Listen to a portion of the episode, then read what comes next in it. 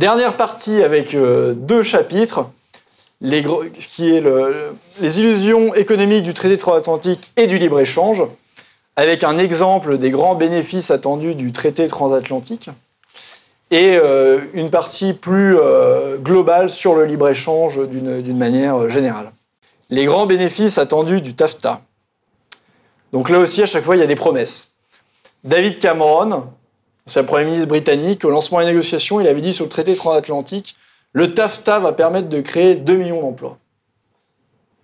Au doigt mouillé, 2 millions, ok. Pourquoi pas Commissaire européen chargé des négociations, Karel de Gourt, lui, il avait dit le TAFTA va permettre de créer des millions d'emplois. Il se mouille moins. Il dit pas deux, des millions. Ok. Et après, il détaille, en se basant sur un rapport dans lequel on va rentrer, et il dit quand vous regardez à l'échelle d'un foyer, ça donne plus de 500 euros annuels. C'est évident que ça aura un effet positif sur les revenus des citoyens. Chaque fois, c'est comme pour l'euro, c'est évident qu'il y aura plus de croissance, évident pourquoi. Ça ne pas répondre, mais c'est évident. Euh, donc il nous dit, là il est un peu précis, il nous dit 500 euros annuels sur la base d'une étude dite indépendante. On va regarder ce que c'est que cette étude indépendante. Fameux rapport. Les entreprises qui financent ce rapport indépendant, vous avez Citigroup, Banque, Crédit Suisse, Banque, Banque européenne d'investissement, Mécanisme européen de stabilité, Grupo Santander, Banque, euh, JP Morgan Bank, Unibanco Bank, Caixa Bank, Lloyds Bank, UBS Bank, Banque Centrale Européenne, banque, il y a quasiment toutes les banques centrales nationales. C'est vrai que c'est un rapport ô combien indépendant par des grands philanthropes. Dans ces, rapports anglo-saxons, vous avez à chaque fois au début les key findings, c'est grosso modo c'est un résumé de l'étude qui, qui est faite. Et là, déjà, quand on est dans les key findings, il y a déjà un peu plus de détails. On va zoomer. Il nous disait 500 euros, sauf que là, il y a déjà un peu plus de détails. Il nous dit c'est 545 euros par an pour une famille de 4. Donc c'est déjà, c'est plus 500 euros. On pourrait y croire 500 euros comme ça, c'est comme les 100 euros de Macron. On pourrait y croire c'est 100 euros du SMIC. Non, pas du tout. Là, c'est 545 euros pour une famille de 4. Cela va bénéficier à la fois au marché du travail américain et l'Union européenne. À chaque fois, vous savez, c'est le grand truc, euh, la grande berceuse, relation gagnant-gagnant. On a l'impression d'entendre Ségolène Royal, c'est gagnant-gagnant. Et la grande perle, cela en a fait négligeable sur les, les gaz à effet de serre.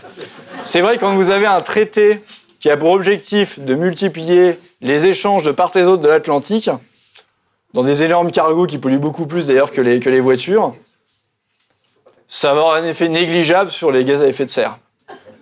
C'est bien connu. Attention. Mais c'est un rapport indépendant, fiable. Les hypothèses du rapport. Donc là, il faut rentrer dedans, vous allez en page 2 ou en page 47. En page 2, on nous dit qu'il y aura une hausse du PIB entre 68 et 120 milliards d'euros pour l'Union européenne. Donc déjà, c'est plus 545, c'est une fourchette. Et ça, ça représente pour une famille de 4 entre 306 et 545. Donc c'est plus 545, 306, 545. Ça fait, grosso modo, entre 6,38 euros et 11,35 euros supplémentaires par mois et par personne. C'est un paquet de clopes, quoi. Le tout sur une étude bien indépendante vous êtes prêt à risquer le traité transatlantique avec tous les risques sanitaires qui peuvent se poser d'un point de vue notamment agriculture ou autre? D'un point de vue industriel, vous savez aussi que les États-Unis, avec le gaz et le pétrole de schiste, sont éminemment compétitifs maintenant et que si ça pouvait bénéficier par exemple à l'Allemagne, notamment aux voitures allemandes, l'industrie allemande, pour la France, absolument rien n'est gagné là-dedans. Mais on nous dit qu'on risquerait pour une étude indépendante un paquet de clopes par mois. Ça vaut le coup. Surtout quand on va en plus dans les hypothèses du rapport, ça a été décrypté. Notamment, il y a des hypothèses complètement irréalistes de type que les licenciés, par exemple, dans l'industrie automobile en France, évidemment, iraient aux États-Unis pour retrouver un emploi. C'est très crédible. Et il n'est pas du tout pris en compte euh, des coûts euh, sur les euh, des, coûts pardon sur les, entreprises, sur les États. Par exemple, vous avez quand vous avez baissé les droits de douane, vous avez des rentrées fiscales en moins parce que vous avez moins de droits de douane, typiquement. Et il n'y a pas aussi tous les coûts de reconversion justement des travailleurs, ce n'est pas pris en compte. Donc on voit que c'est une étude qui est complètement biaisée et qui arrive malgré le biais à des résultats absolument ridicules. Il y a des hypothèses beaucoup moins euh, optimistes, notamment celle d'une étude de Jérôme Capaldo pour avoir un autre son de cloche. Lui, il dit que la France aurait une perte de net à l'export de 1,9%, perte de PIB de 0,48%, baisse des salaires des travailleurs, 5, 500 euros par an, destruction d'emplois de 130 000 emplois et une diminution de la part des salaires dans le partage à valeur ajoutée. Le dernier point est intéressant parce que c'est l'effet même du libre-échange total, et on va y revenir. Quand vous mettez en concurrence les travailleurs du monde entier avec des gens qui sont beaucoup moins payés, L'idée, c'est qu'à chaque fois, vous, vous mettez les travailleurs vers le bas, et c'est au contraire le capital qui gagne plus d'argent, puisque comme je vous l'ai dit, avant un t-shirt que vous produisiez pour 10 euros, vous pouvez le faire produire à 5 centimes, vous le vendez encore 20 euros.